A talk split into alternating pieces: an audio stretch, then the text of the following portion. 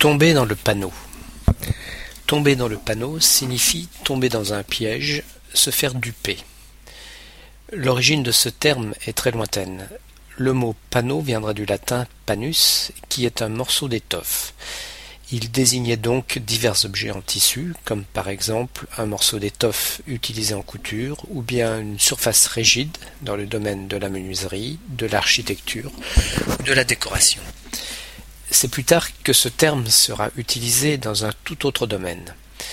Il faut remonter jusqu'au XVIIIe siècle, époque à laquelle, pendant les chasses, un panneau était un filet ou une étoffe tendue de manière à y prendre le gibier. Ce serait donc simplement de ce piège que l'expression moderne tomber dans le panneau viendrait. À une époque où les panneaux électoraux fleurissent à tous les coins de rue, il est très facile de tomber dans le panneau des promesses électorales dont la majeure partie ne sera pas tenue. De même, alors que les panneaux publicitaires sont partout et nous promettent des choses plus incroyables les unes que les autres, il existe encore des gens qui, bien qu'ils se soient fait prendre plusieurs fois, continuent à tomber dans le panneau des slogans aguicheurs. Comment dit-on à l'étranger que quelqu'un s'est fait duper? Il semble qu'en Angleterre, en Italie, en Espagne, au Portugal ou en Roumanie, l'expression tomber dans le piège est la plus courante.